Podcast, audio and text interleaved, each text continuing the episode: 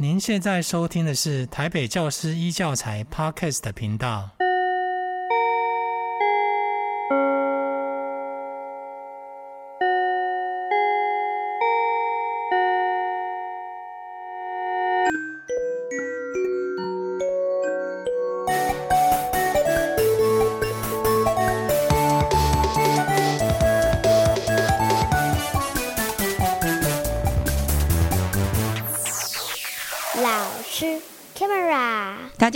欢迎收听台北市教师一教材老师 Camera，我是教研中心辅导组慧娟组长。今天我们特别邀请到曾端珍教授，从阿德勒心理学谈教养。讲到曾端珍老师啊，哇，我们只要在教研中心开了曾端珍教授的课，很快就额满。主要呢，曾老师在于我们台湾的教育界，在教师智商辅导的这一部分。真的是个大佬，尤其是提到心理学的阿德勒学派，我们想到的也是曾端珍老师。所以好不好？我们听不到各位老师你们的热烈掌声。不过我们真的是很热情的感谢曾端珍老师愿意拨空来跟我们谈谈什么是阿德勒心理学，以及说如何从阿德勒心理学去谈到现在最大家当父母的，还有当老师的。觉得教养真的是挺辛苦的，所以我们先请曾老师来跟我们谈谈什么是阿德勒心理学。谢谢邀请我来在这个广播节目啊谈阿德勒心理学跟教养啊。提到教养，应该是多数父母很关心的议题。那么，阿德勒心理学跟教养又有什么独特性所在啊？阿德勒是一个在前十来年啊，在我们的社会上很受大家瞩目的一个名词啊，阿德勒三个字。但是，阿德勒跟我们的生活的贴近性啊，包括跟家长的教养的贴近性，一般会有各种不一样的理解。啊，我在啊最近写了一本书，叫做《克服自卑的勇气》。这本书的主要的意思，就是想要传递的是大家如何把孩子。教得能够去面对人生的困难啊！阿德勒心理学最最强调的是如何让孩子在面对人生的议题啊，人生的议题大致上可以有三个面向，一个是啊工作，再来是。友谊就是跟人群的关系，再来第三个是亲密关系，这三个面向应该就是涵盖了一个孩子长大之后成人进入社群啊，也就是进入人群，能够在遇到在这三个面向有困难的时候，能够去克服它。这个心理学很重视一个概念，就是一个人的自尊啊，或者说一个人的自我价值，主要的建立的途径就是来自于从小慢慢的培养，遇到难题的时候，能够去啊用行动力去克服它，透过这些克服的历程。人就会逐渐培养出挫折的容忍力，嗯，才不会遇到难题就退缩啊。所以，一个如何让一个孩子对于困难有正确的感觉，以及能够有正确的行动去迎接、去克服啊，这个是。所谓的克服自卑的勇气啊，那么父母要如何协助孩子克服，呃，有建立这个克服自卑的勇气啊？举例来说，小孩子在很小的时候，也许一两岁，嗯啊，一两岁，他遇到他想要的东西得不到，嗯，或者是想要父母亲此刻能够回应他的需求。所有的孩子当然都是用哭泣来表达嘛，啊，嗯、那哭泣的时候就表示他遇到难题了，嗯、啊，用哭来诉求。嗯、父母呢，要如何让孩子在每一次的困难都能够感受到说，这个困难的感觉是合理的，但是呢，如何能够让他这个感觉是，尤其是越小的时候，觉得是被理解啊，以及觉得父母的回应让他感受到安全。嗯哼，也就是父母的回应让孩子就开始建立一个连结，就是困难的事不是可怕的。嗯哼，困难的事呢，父母亲会给他支持，给他正确回应，也会陪他去满足，用合理的、用合于规范。因为孩子慢慢长大，就需要学习人群的文化上的合理规范。啊，所以阿德勒心理学他反对宠溺。嗯哼，也就是说。宠溺孩子呢，就等于是让孩子啊避开了难题，由大人帮他处理掉了啊。那么这个孩子就少了亲身去克服困难的训练，他们对困难呢就不能够培养出一个我。我有的那个效能感，我能感哈，而且对于困难的感受的忍耐度，他没有办法有一个合理的忍耐度。有一位阿德勒的门徒的一个弟子啊，也算是说，这位老师就是我书上讲的一位 Stan 博士，他的。老师是阿德勒的学生，嗯，好。那我这位这位斯坦博士呢，他非常常常讲的一句话啊，很浅白的一句话，叫做要帮助孩子训练克服正常困难的勇气，要帮助孩子对于克服这件事，好那个。克服这件事能够有正确的感觉，所以这个学派阿德勒心理学整个在传递的概念就是训练孩子有一个勇气去独立承接人生的难题。那么，要帮助孩子有这个勇气承接人生的难题。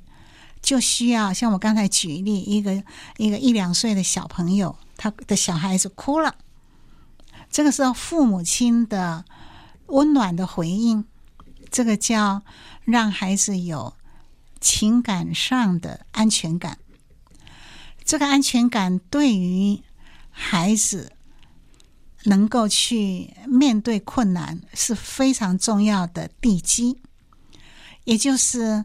阿德勒心理学谈教养观，就是双管齐下，一个是要能够满足孩子情感上跟你连接啊的一个安全感，在这个安全感底下，再来训练孩子独立去面对问题啊，就就是一个最核心的要旨，就是这两个。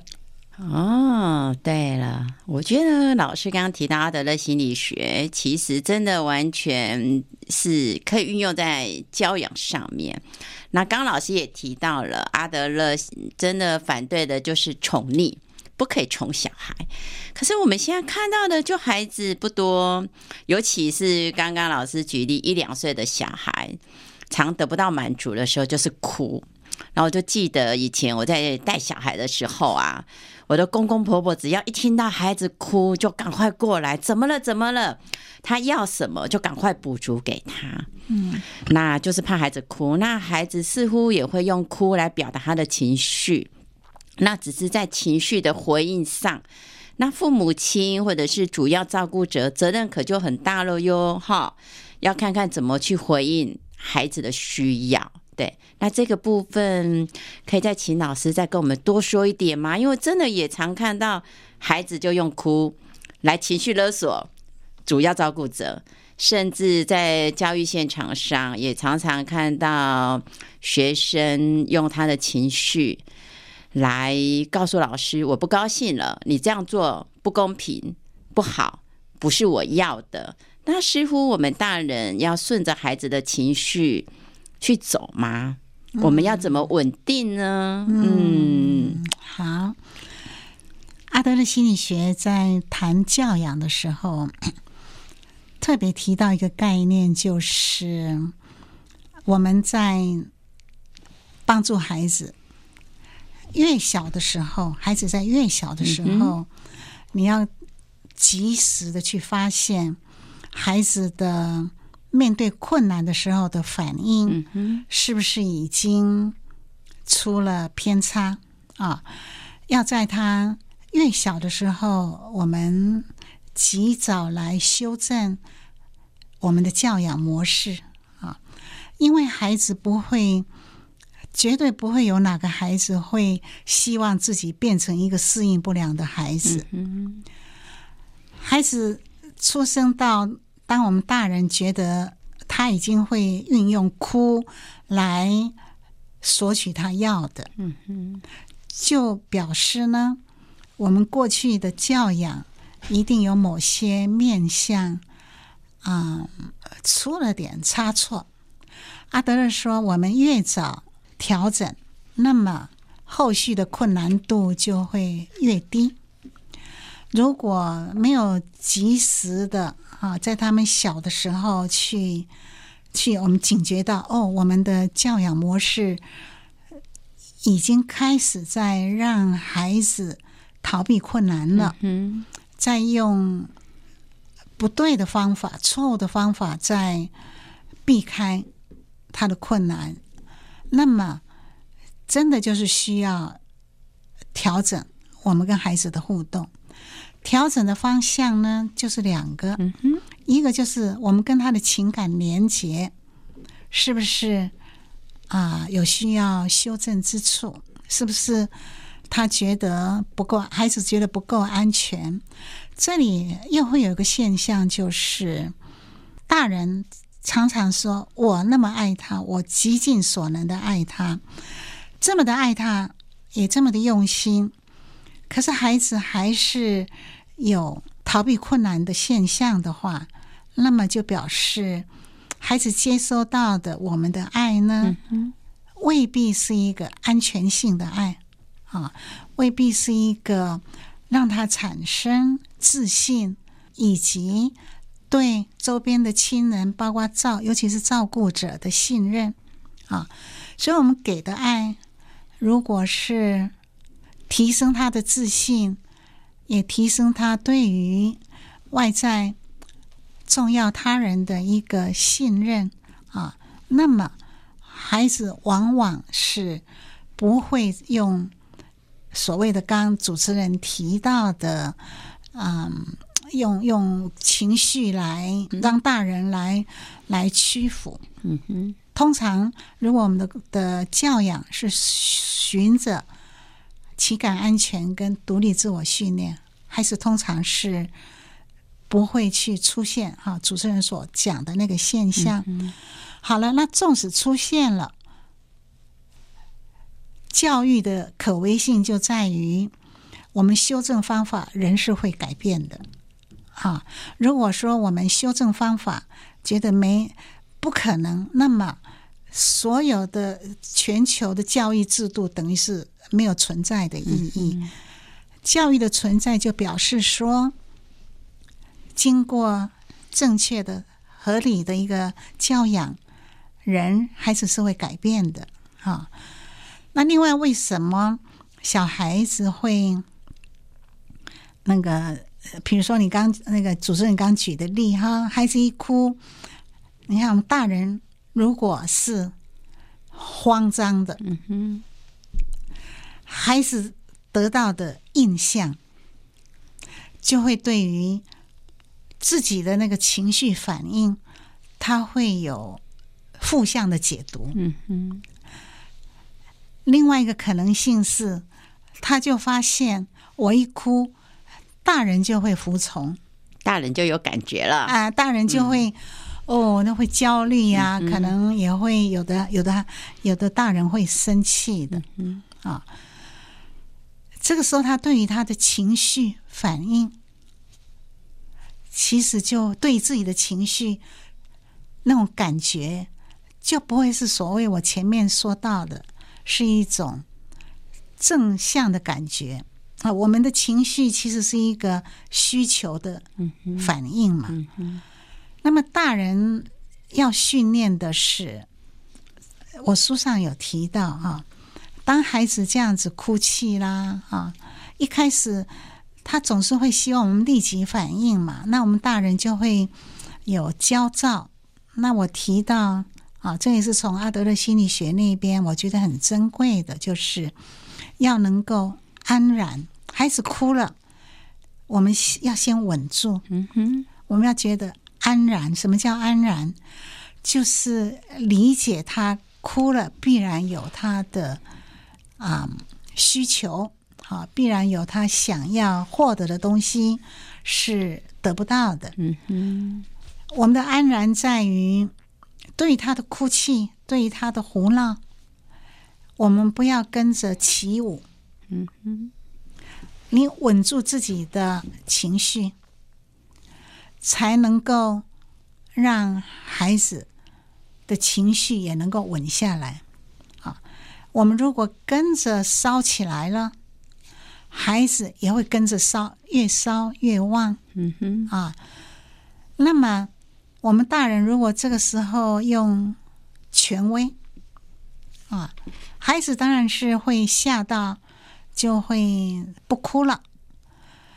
我们大人有时候也会误解，以为权威是有效的，但是忽略了这个权威的效果，往往只是一个扬汤止沸。哦，是啊，只是一个暂时性的，把孩子吓住了。但是对于孩子面对那个困难，面对那个需求。如何正确的去满足孩子是完全没有学习的。未来遇到类似的不能满足的事情，要么他就压抑，嗯嗯，要么就爆发，他没有一个中间的灰色地带，没有学会正确的忍耐，嗯嗯，正确的忍耐是。这个阿德勒心理学很重要的一个观点，我们所有的人，包括我们大人，难免生活中有很多的困顿，嗯嗯，但是我们如何带着正确的忍耐，嗯嗯，当你对于自己因为困难产生那个情绪，我们小时候的一个训练，那个印记很清楚。我们就会知道，这个感觉是合理的，我们就不会因为困难而焦躁起来。当你不焦躁起来，我们头脑才能够发挥功能，才会去认真、合理的、有效的去解决问题啊。所以，刚主持人提到说，像孩子会慢慢的用他的情绪来来作为一个一个手段，手段对，来来来得到他要的。嗯、这个是阿德勒心理学谈教养中很忌讳的。嗯哼，所以孩子哭的时候，最最最重要的就是我们要先稳住。对，就是心里头要先有自信，就是我有能力来协助这个孩子啊，去看看有些事情是不能立即满足他，但是我们的陪伴、我们的理解，就可以协助孩子在不能立即满足需求的时候，也能够稳住。也就能够忍耐得住。那如果说我们一方面啊自己也焦躁，然后又要骂他，又要指责他，当然我们不可能给孩子予取予求，是不是？我们为了不为了训练他不要养成予取予求，所以更需要更需要在孩子小的时候。哎，他们就是纯粹是一个很自然的，我要什么，我我我就要不到，我就哭。嗯哼，从那个时候开始，就逐渐的每次发生，每次给他很安心的感觉，让孩子知道我懂嘛。那个照顾者哈，如果是妈妈，就妈妈懂这个。哈，你现在这个妈妈陪着你，外面在下雨。嗯哼。不能出去，你会不高兴啊？妈妈懂，但是我们来看看，转移一下注意，让孩子对于他需求没有立即满足这个经验是一个正面的经验。嗯哼。的确耶，真的就是说，当面对孩子的情绪，或是学生的情绪，其实我们大人或是老师的情绪稳定更重要。那也要学习如何在孩子的情绪中，先看见情绪背后的问题。刚从老师的分享里面，也感受到说，孩子的情绪表达都很正常，他会按照他的需求，喜怒哀乐。的表达，但常常真的，我常听到学校的老师，或是我自己在小在照顾孩子的时候，真的很容易被孩子的情绪给激怒了。道理我们都知道，不要跟着孩子的情绪起舞。可是我有时候哎，赢你知道吗？哎，赢起来就会觉得，到底谁是老大？哎，对。所以老师，我想可不可以请你再多分享关于当面对孩子或者是学生情绪呃哭闹，或者是情绪很恶劣那一种回嘴，尤其是国高中生很会回嘴。我讲老师讲一句，他回个十句，而且回的很不礼貌的这些态度的时候，老师要怎么样做得到？你提到的呃沉稳。然后不要被孩子、学生的情绪给引导。嗯、主持人很很关心家长哈，所以问的问题都非常的嗯精要哈，很重要的问题。所谓的亲子教养教养观，比较合用的地方是在于预防面。哦，预防预防面，嗯、还有呢，就是问题还在，就是孩子的行为问题啊，嗯、还在，嗯，不是那么的沉疴以重的状态。嗯、毕竟教育跟治疗是不一样层次的介入，对，啊、是。那现在呢，啊，主持人关心的这个问题。是在一个教育的范畴，是是可以的，因为以我的接触哈，家长也好，老师也好，他们在遇到像这样子的问题的时候，如果在所谓的教育哈，我们现在在教大人嘛哈，教大人怎么带孩子，所以我们如果让这些老师也好，家长也好，这些大人能够理解孩子，那么就不容易像主持人刚提到的。性德的牙凯，不晓得大家听得懂这个台语没有？就是就是那个情绪就会被勾动，会爆发，会爆发，甚至有时候在学校忍不住。有时候小时候啦，现在是不可以处罚小孩。以前学生不乖，棍子老师就打下去了。Okay, 嗯，所以那些都是一个错误的理解。啊，都会误以为威权可以让孩子听话。对，现在蛮重要的就是听话是一个一个迷失。嗯哼，迷失的意思就是我们从错误的经验里面得来的，就会做推论哈，以为威权是是法宝。嗯啊，但是呢，威权往往会造成啊。我们现在讲的就是已经出状况的孩子，就是两类型。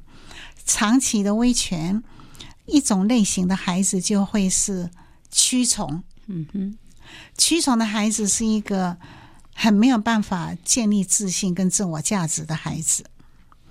屈从的孩子呢，他也不会，不可能永远屈从，因为屈从是一个很痛苦的感觉的，所以就会摆荡在。要么就屈从忍住了，忍不住的时候就会走叛逆顶嘴的这个方向啊。像这样的孩子摇摆在叛逆跟屈从，都不是我们所乐意见到的。对，很两极哈，很两极化啊。那当然，中间有多数的孩子是在判断呐，或者是在观察大人的举动的时候。他们比较有定见，嗯哼，比较有他的自我价值的比较厚的底子，嗯哼啊，所以有时候，呃，大人啊，家长会说：“我有两个孩子，怎么这个就这样，那个就不会？”啊，嗯，其实是因为两个孩子在同一个家庭长大呢，父母的对待其实是有有差异的，而那个比较会。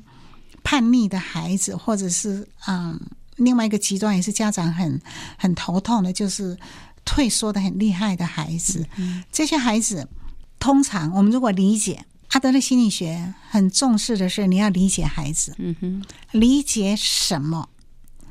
要理解他的任何偏差行为不是坏孩子，而是。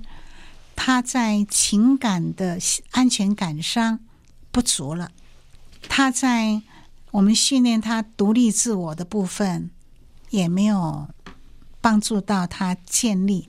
如果说刚你主持人举例的啊、呃，国高中生，国高中生的心理健康仰赖的是他的一个独立自我的健全。嗯嗯，独立自我的健全就是一个他有有面对困难的自信，嗯嗯啊，那么到了国高中还会好像你举的这个例子，还会如此的引起大人的愤怒，大人会愤怒，像遇到这种状况，大人的愤怒，我们不能说大人。啊，有什么异常？不是这个意思，而是如果大人能够训练自己，此刻这个孩子是需要我帮忙。嗯哼，他今天会对于遇到的事情有这样子的反弹，必然的是有些他的心理上的困难。嗯哼。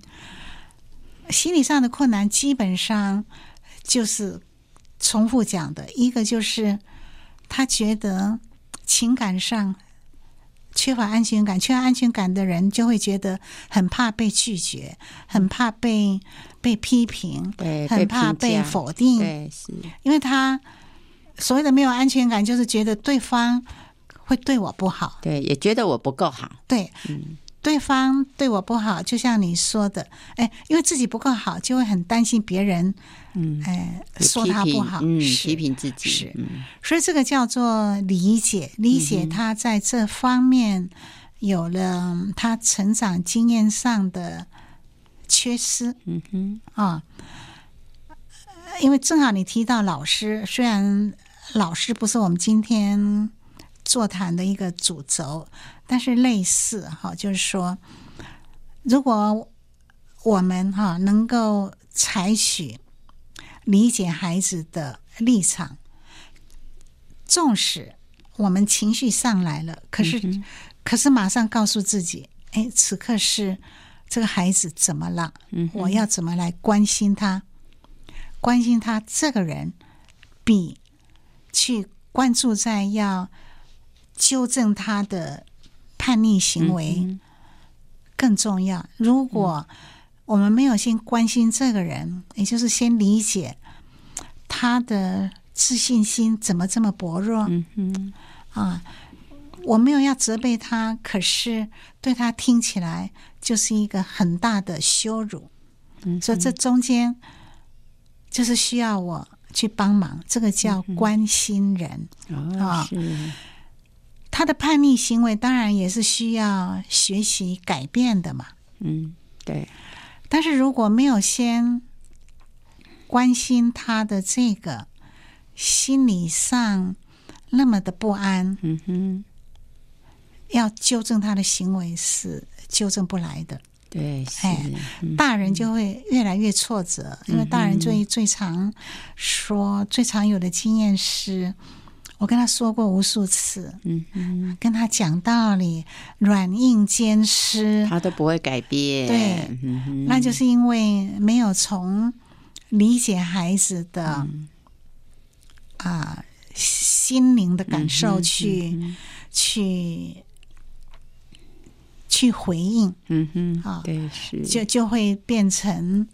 啊，没办法稳稳的承接孩子的情绪。嗯嗯嗯、要学我们大人要训练自己承接情绪，一个比较啊，可以比较可以快速的哈调整自己面对孩子的情绪的方法，就是愿意相信。嗯哼。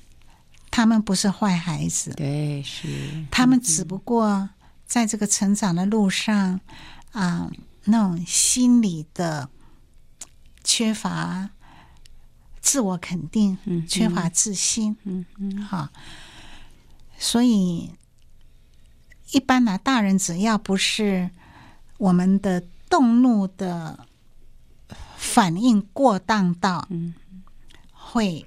出手打人，嗯嗯，或者是用语言攻击孩子的话，应该从啊愿意去改变一个观念，他不是坏孩子，而是需要我协助他。这样子呢，我们的情绪会比较快的调整过来。对，是。那当然，亲子教养的书没办法。就去满足所有家长的需要。嗯、有些家长如果说：“哎，我都知识都懂啦，就像刚主持人说，脑袋知道，可是心里过不去的话，嗯、就试试。嗯，因为现在校园里面哈，还有教师研习中心，都有一些啊。如果是老师的话，教师研习中心都会提供。教师咨询啊，协助教师更深入的去理解一下，怎么在面对学生的时候，问题会哎自己会那么的容易被勾起来。那如果是家长，现在校园里面有每个学校都有很好的辅导室嘛，是，对，也可以去跟。辅导老师们讨论讨论，嗯啊，很多个人不同的关注点，透过一个专业的讨论会有帮助。嗯嗯，对，是从老师刚刚提到，要先理解理解孩子的情绪、孩子的行为，那进而才能够更多的去关怀。那我觉得有一个部分也很重要，就是刚刚老师在第一段提到的，让整个的情感连接，对。那情感连接，老师在书本上也有看到，老师分享到，常跟大人一起工作，一起共事，一起分享，那而不是我们大人很多的一些口语上的教导，而是透过陪伴，那跟着孩子一起累积一些共事的经验。嗯，那这个部分可以再请老师再跟我们提到。因为现在大部分都很忙碌，似乎总觉得说孩子的参与有时候进度都是不是那么的快，就希望他快一点，所以大人就操劳了。对，那似乎快不见得真的快哦，有时候反而还比较慢，而这个慢是因为学生没有学到。对，那这个部分的行为上面，我们应该要如何帮助孩子去独立，去自己从独立慢慢的共一起工作，然后再慢慢的去独立这部分呢？嗯，我我猜您提到的会是我书上有举一些例子啊，就是亲子共处的时光，对，啊、是这个意思吗？对对 okay. 是。现在的确家长都很忙，但是不管怎么忙，总是都会回家。嗯哼，啊，总是会。如果说回来的晚上孩子已经睡了，第二天起床自己还在睡，很多家长是这样。嗯。如果是忙成这样的家长，那的确会在觉得像哇，那个亲子教育专家都说要多。给孩子时间，他们就会觉得力有未逮，甚至于会感觉到自己做的不够好。那我我在讲亲子教养的时候，我就会很留意像这些家长的一个困难点。我给的建议通常是让希望家长能够安心，也就是说。时间不是一定要给很多，嗯、但是要把握打造面的品质。哦，品质很重要哈，重质不重量。对，那什么叫品质啊？如果知道孩子已经起床了，他们要上学了，而自己如果起不来还在睡觉，有些家长的确为了生活的劳顿，嗯哼，我就会建议。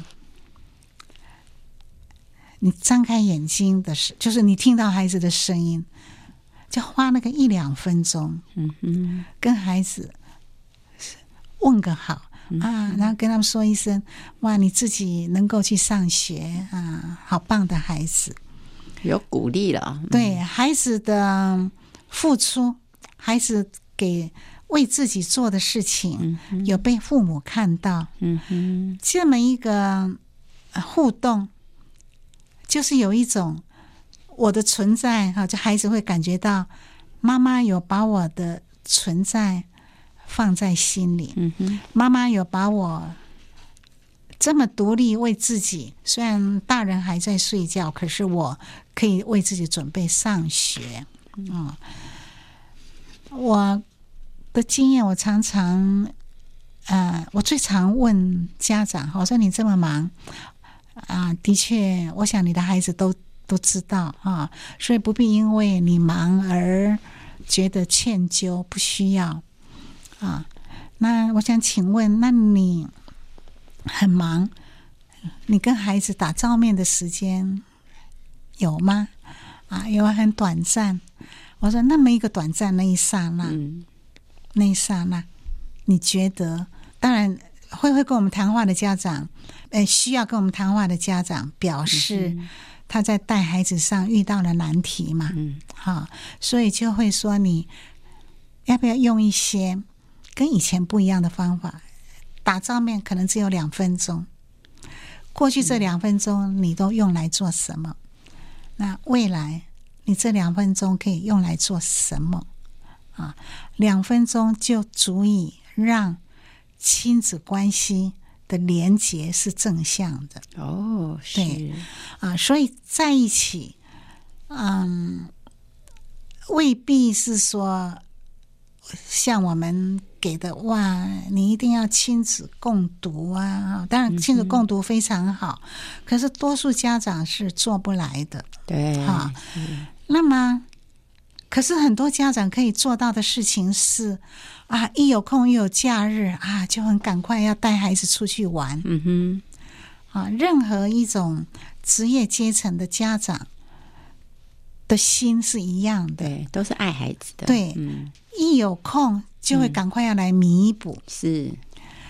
好，那现在如果说孩子已经出现一些让父母烦恼的问题了，嗯。嗯这个就是很很好的机会，我就会问问你们出去最近一次出去都做些什么？对，那有有很多家长也会喜欢哇，带着孩子出去共餐一下，嗯，那就问问在餐桌上都在做什么？嗯哼，哈，所以我我我的立场都是鼓吹，嗯，家长不要被过去没有做到什么而。亏欠、追究，对，不需要。嗯、但是当发现孩子有了状况，嗯，就表示我们需要赶快去填补，嗯，这个亲子关系之间的细缝，嗯嗯啊，孩子有问题，绝对不是提高你的威权管教，嗯，或者是提高你的叮咛提醒，嗯。那个都会破坏亲子的相处时光，所以在一起的时候，如何控制自己想要教训，或者说教导，或者是纠正那些要管好自己的嘴。对，是当然，嗯，危害生命的事情。那是另外，嗯，一定是不可以的。对，可是基本上饭桌上会发生的事情，都不是什么会产生危害嘛。饭桌上，所以如何在饭桌上能够联系亲情，比纠正他的行为，恐怕是要放在前面的。对，是，嗯。因为常会感受到，当父母的有时候看到孩子的一些行为或者是一些表现，就会触发焦虑，就会担心。那这些担心、这些焦虑，就会化在言语上的唠叨。嗯，那唠叨多了，孩子也不喜欢，所以似乎就会把那样虽然在一起。可是这样的品质是不够好的，嗯，对，心里是有距离的，是有对立的，对，是小孩真的会想逃，我觉得最好妈妈、爸爸都不在，嗯，我一个人在一起还比较自在，嗯，因为在一起没有得到鼓励哦，嗯，好，刚刚从老师的访谈里面感受到，有时候我们大人或或者是我们在成长的历程里面，总觉得自己不够好。就会有所谓的自卑，可是阿德勒却说，自卑感是人类的一个祝福。那要如何去跨越了这个自卑，有一个勇气？那所以老师有一本书是从阿德勒心理学谈教养，克服自卑的勇气。那这本是老师他历经了几年的一个教养，还有老师现在已经是阿嬷了。从学生，从自己的侄女到阿嬷这个阶段，老师把它做一些浓缩。那老师可以再跟我们多谈一些阿德勒所提到的自卑，还有人生所需要面对的这些课题的部分吗？嗯嗯，好的。刚才主持人已经把自卑的定义点出来了。自卑就是一种觉得自己不够好的感觉，嗯哼，对，自己不足够的感觉，嗯啊，也因为我们觉得自己不够好，所以就会很努力让自己变得够好，嗯，这是一个正常的克服这个感觉，透过正确的努力来让自己更好啊。所以自卑是对人类的祝祝福，就是这个意思。嗯、我们总有很多的不足，譬如说，我们现在啊、呃，我们从原始时、原始的一个远古的一个时代到现在，嗯、我们所有的发明，所有的我们现在人类，比如说最简单的一个电锅，好了，都是要克服一个我们。呃，煮饭的困难，嗯，是不是？对，所以这叫对人类的祝福。嗯。那如果我做一个父母，哎，我觉得教养孩子上缺乏某些能力或知识，因为这个不足感就会焦虑嘛，很怕把孩子带不好，所以我就会认真的去学习，哦、包括也许。听这个教师研习中心录制的这个广播，嗯、也是因为要克服这个，哎，自己做父母有些不足的焦虑。对，是。所以这些叫做啊、呃，克服自卑。对，哦，让自己越越有想要好的那个方向前进。而能够做到这些的人，就是有勇气的，啊、也就是不。不会因为我自己做不好，然后就自责、就愧疚，然后想逃，哎，想逃。那么没有没有想要逃避自己的不足感，努力去做，这个叫勇气。嗯、是，啊、哦，谢谢对，是，真的很谢谢曾丹珍老师，在百忙之中，我们也只有一点点的时间，要把教养这个议题谈完，真的是很不容易哦。所以，我们教研中心也在二月二十二号跟二十九号会邀请曾端珍老师，针对他最近呃所提到的《克服自卑的勇气》这本书，我们会分两个下午的时间。来再把这本书上面如何谈自卑谈勇气对这本书有更详细的介绍。那各位老师若有兴趣可以欢迎报名教师新访的线上读书会的课程。好谢谢大家。